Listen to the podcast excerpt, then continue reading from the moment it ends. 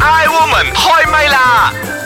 I Woman 開唛啦！你好，我係譚玉蓮。你好啊，我係陳培樂。你好，我係張曉婷。係啦，嗯嗱一樣啦，歡迎你嗯每個星期、每一日都可以啊吓，爬上網啦，诶、我哋嗯嘅 Ice Kitchen 嚟 click 下，聽一聽我哋嘅冇 I 錯 Woman 啦開唛啦。每個星期四咧都有新嘅一期嘅呢個 topic 出現嘅吓，好啦，今個星期咧我哋就嚟講下瘦身或者係呢個減重啊、減肥啊呢啲咧係我哋女人終身嘅呢個事業係啊嘛？每一年嘅開始啊女人啊，而家男人都係噶啦，係喎每一年都開始咧，都有啊好多嘅唔同嘅目標噶嘛，好多 plan 噶嘛。嗯咁減肥算唔算係每一年都有？我一定要做到，係啊， 我呢個要點一定點點。嘅，而且一月咧會係一個非常之需要嘅時期，因為二月就過年啦嘛， 啊農曆新非年常啦內內疚疚嘅嘅月份月份，啊係 啦，非常內疚嘅月份， 一月、二月、十二月開始你就十嗯係啊二月好係多啊聚會啊，諸如此類咁係嘢係。係啊，其實我哋三個當中咧，對於呢個瘦身比較熱誠嘅咧，應該都係阿張曉婷啦，係嘛？你即係啊係係啊，都我比較成，世都驚肥嘅。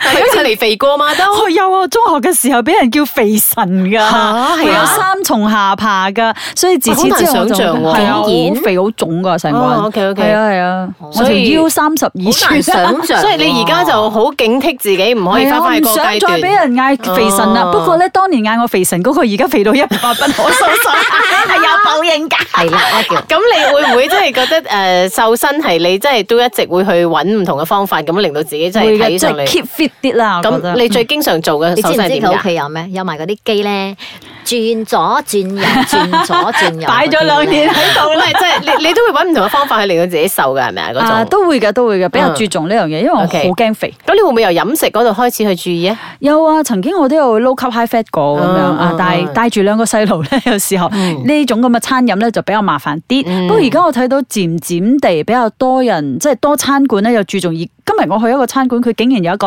low carb high fat keto diet 嘅餐單咗嗯嗯啊咁嗯樣，所以 OK 遲啲可能呢個趨勢亦都會越嚟越勁啦。咁當然呃誒，要睇翻個人嘅嗰個體質係咪可以適係應啊到係唔啊同嘅呢個減嗯減餐嘅呢個方式啦吓，咁但係我哋今日你傾嘅咧就係一啲比較誒奇奇怪怪啲嘅一啲減肥啊、減重嗰啲方式。我自己係睇到之後我都覺得，呃 真係做嘅人都好奇怪嚇有咩嘢我未做過，快啲嚟 O K， 介紹俾我。誒，其實咧而家呢啲飲食嘅習慣咧，每隔五年咧就會出現一啲唔同嘅誒飲食方式嘅，譬如話你你講嗰個啊咩啊 low 嗯 Low carb high carb high fat fat 啦嗯嗰啲咧，都係近呢兩年先開始新嘅流行嘅。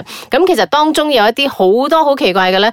有啲係令你覺得吓係咪真係 work 㗎咁樣嗱，我哋由以前啊維多利亞時期開始啊，嗯哇大概係一八三零年初啦，啲人咧其實都有即係啲西方人啊，我哋講緊西方社會都有好多人減肥嘅。誒咁嗰段時期嘅西佢方唔係社會要唔紮係馬甲要嘅咩唔係啊係係啊要有啲肉下即係肉肉地咁先我至叫做靚我嘅唔咩？理唔係佢佢有乜嘢前啦有後，不過係中間咧佢哋就要瘦紮到細細細細㗎啦嘛。咁佢哋願意點樣減肥嘅方法咧，就係佢哋會食一條蟲叫做 Yeah tapeworm 嘅蛋。哦，咁咁佢哋食咗呢蛋啫係種咪？寄生蟲，未啊個蛋 食咗落之後，佢會啊腐化噶嘛，佢會出嚟噶 嘛。咁佢呢個蟲咧，寄生蟲咧會喺人體裏邊咧就係腐化，跟住咧就係會喺嗰個啊腸道嗰度啦，即係依附喺你個腸道嗰度。咁佢就會消耗大量嘅營養。咁誒，因為佢吸收咗你嘅營養，所以你嘅人咪會瘦咯。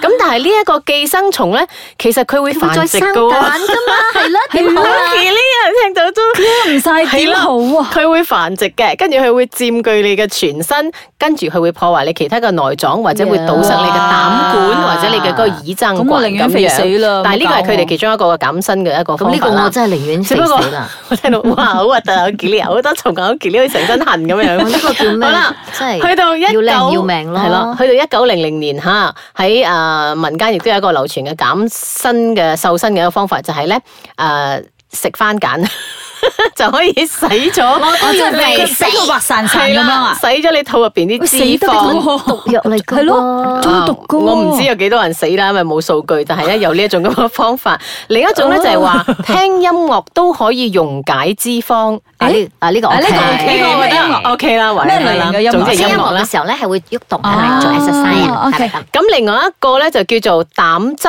豆嘅食物，膽汁啊，膽汁豆嘅食物，嗯誒佢食咗落去之後咧，可以打散多餘嘅脂肪，同埋淨化同豐富個血液。有冇人呢試啲 OK 過？啦我唔知啊係，啦但係呢個可以接膽受汁豆唔知係點樣嘅味道，當係豆啊嘅一種啦。 OK，算啦去到一九二零年代，咁某一個香煙嘅牌子咧就推出佢個廣告就話吸煙可以瘦 身可以代替進食，即係可以減少你嘅呢個食欲。附加嘅嘢咧就有唔同嘅其他係啦係啦係啦，疾因為裏邊嘅尼古丁咧可以控制你嘅食欲啦，咁但係同一時間咧你患上呢個肺癌嘅機會都會啊，嗯即增加係嘅增加嘅。咁另外咧亦都有英國人咧就有一啲好瘋狂嘅減磅嘅計劃咧，就係話你要成日着住厚嘅衫。逼自己出汗，而且每一日都要食一啲嘅瀉藥，消除你體內嘅食物，嗯即係一啲嘅殘渣咁樣。另一個醫生咧喺九零年代嘅時候，一九零零年代嘅時候咧就宣揚你太多誒、呃卡路里嘅話會導致增磅嘅訊息，所以咧你就要控制你嘅卡路里咧，每一日咧係唔可以超過哦，唔即知係幾有一多段磅時數咁樣間，即係嘅。有啲朋友真係成日喺度計住幾多卡路里，都幾煩下。 係，啊係啊，咁誒、呃、當其時亦都有話咧，鼓吹就係食呢個西柚嚟幫助呢個瘦身，即係柚子啊，西柚西柚 CEO 嗯是那个 grapefruit 啊，啊，你幫助瘦身，但係每一日攝取嘅咧，只可以去到大概係八百個卡路里，唔可以超過一千以上嗯咁樣。咁、去到五零年代、七十年代嘅時候咧，誒、可以食一啲譬如話椰菜啊，或者係高蛋白嘅餅乾啊，但係維持喺呢個卡路里嘅攝取咧，都係唔可以太多嘅咁樣。呢個好流行嘅之前。嗯，咁誒去到後邊一九七六年嘅時候，亦都有人鼓吹咧，就係話你只可以食一啲動物嘅皮啊、佢嘅腳踭啊，或者嗯佢個骨啊，去攝取呢個卡路里。但係咧，好多時候誒，呃好、多人亦都因為誒、呃、營養不良咧而死嘅。所以即佢係冇一個哋鼓吹呢種減肥嘅方法，但係咧好多時候佢哋唔理嗰個後果嘅。嗯， 啊，總之你可以瘦嘅啫，當其時，同埋之後我你覺會得死佢係唔關你係一事嘅。個，即係佢覺得係一個流行咯。可能呢個流行咧，哇！嗰幾年好瘋狂㗎，大家跟住嘅。咁啊之後，哦冇啦，呢個可能有副作用啦，係啦係啦咁係啦又會跳。所以佢哋就話每五年。就會有一個嗯新嘅減肥嘅方式出嚟。好，呢、個時候我哋聽下呢、個誒茶煲劇場啦，究竟呢三個女人佢哋有啲咩減肥嘅方法咧？慈悲蓮，慈悲蓮，把口有時都幾賤。夏綠庭，夏綠庭，最冇記性錯唔定。優雅樂，優雅樂，淡淡定定有錢剩。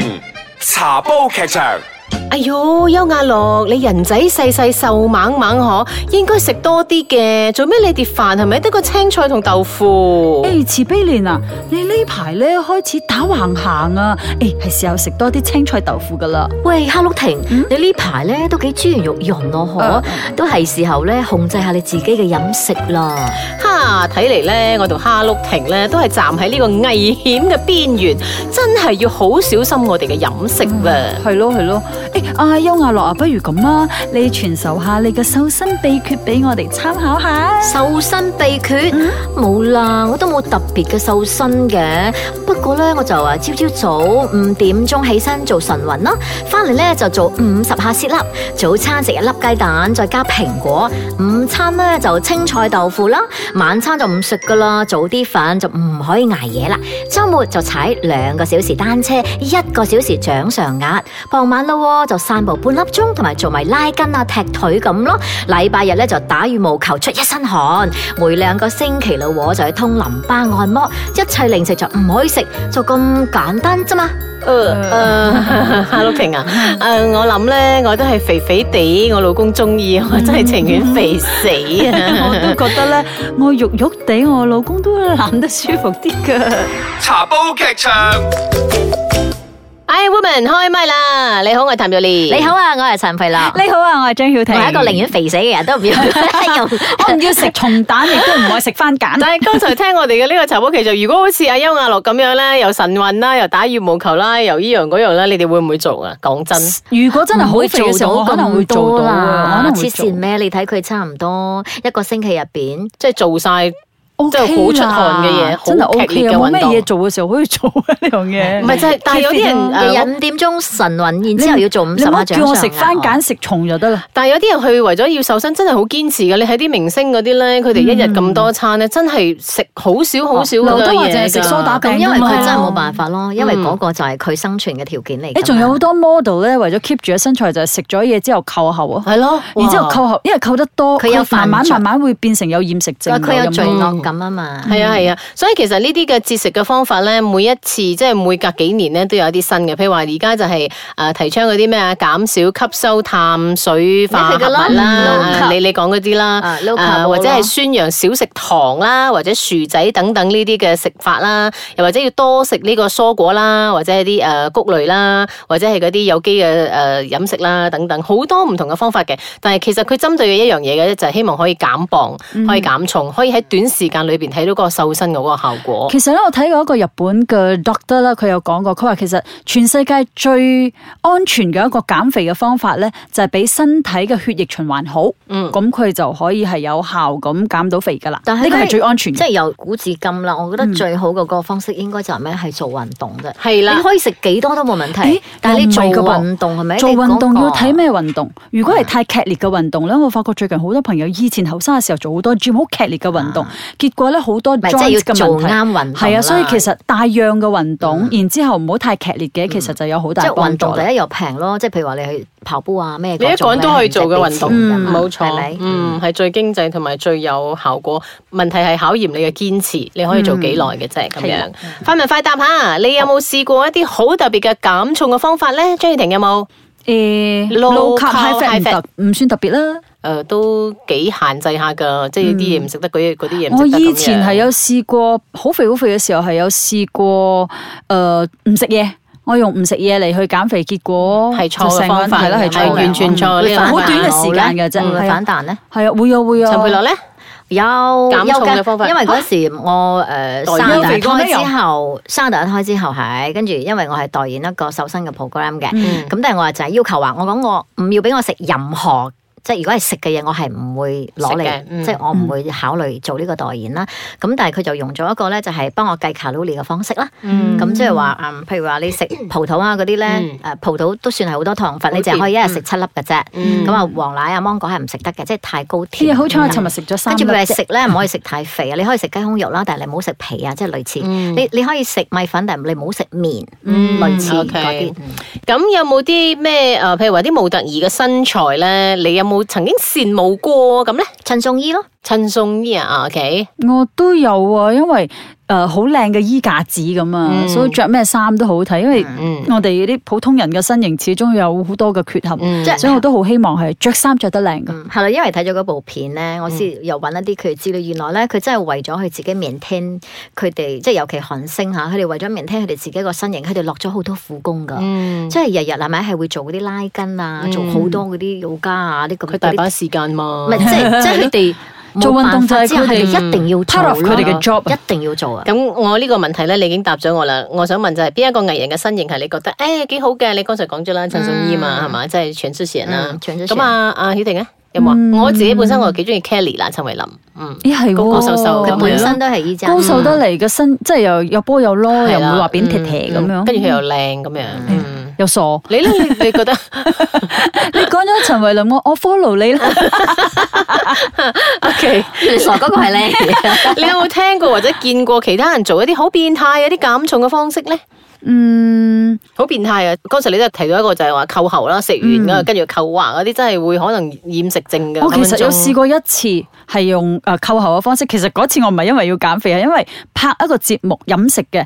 我唔知點解嗰個 P.A. 癲咗，一日要我哋食成六餐，嗯真係係嗰種每一次話又大魚大肉，因為嗰陣係介紹啲新年菜式，係大魚大肉咁食到第三餐我已經頂唔順，嗯但係仲要繼續拍第四餐但嘅係時候我。好享受㗎，做嗰啲拍攝節目咧係，但係太多咗，你餐餐都係哇睇食魚啊咩肉咯啊咁，但係下一餐我食唔到咗，我就唯有真係扣喉。嗯我先覺得，咦，啲 model 成日咁樣扣喉，邊度頂得好順？嘥啲食物咯，可唔單止嘥啊，浪費咯嗯好好翻出嚟好好傷辛苦，身好傷嗯啊！我覺係得啊我成個喉嚨好似揦住咁樣，而且好內疚。最一後次一個啫，我問試題過就係你理想嘅體重係要幾多 kg 咧五十二下四十八咯。 ？OK。四十八係我之前生仔之前嘅體重嚟㗎， 後來我就一直每一年兩個 kg 兩個 kg 咁上，啊嗯而且真係有增即長係比嘅做我而人。家應該要肥多兩個 kilo，可能好睇啲啩。即係維持喺幾多啊？而家你幾多啊？我而家應該四十四咗，哎呀四十四四唔係唔係，但係咧你要睇我覺得我，五十你要睇我啦身身形，形我矮啊嘛係，我再大啲嘅話，成個包菜咁我呢啲咁啦啊高大衰嘅五十幾應該 OK 啩？